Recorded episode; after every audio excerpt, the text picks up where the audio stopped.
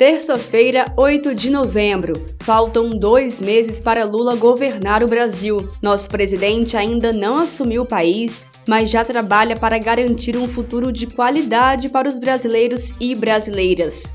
Eu sou Thaisa Vitória e você está ouvindo o Notícias do PT. Fique agora com os destaques do dia.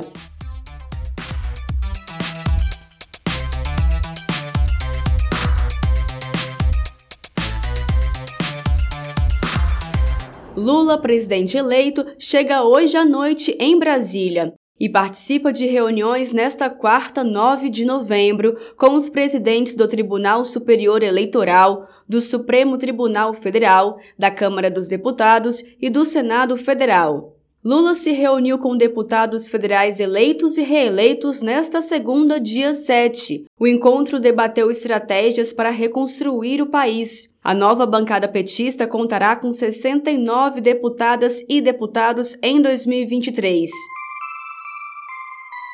Está cada vez mais difícil a população de baixa renda comprar o mínimo necessário para sobreviver. A cesta básica e os alimentos ficaram mais caros em 12 capitais, segundo pesquisa do Diese. O trabalhador remunerado pelo salário mínimo compromete mais de 58% da renda para comprar os alimentos básicos. Para o DIEESE, o salário mínimo para as despesas básicas de uma família com quatro integrantes deveria ser de mais de 6 mil reais. Brasileiros e brasileiras sacam mais de 130 bilhões de reais da poupança para pagar contas. Esses saques superam o de depósitos em 11 bilhões de reais em outubro, informa o Banco Central. Especialistas afirmam que esse dinheiro está indo para complementar renda e cobrir os gastos de cada mês. A pesquisa da CNC, a Confederação Nacional do Comércio de Bens, Serviços e Turismo, deixa claro a situação de aperto financeiro dos brasileiros. O endividamento e a inadimplência são os maiores em 12 anos, com 8 em cada 10 famílias com dívidas.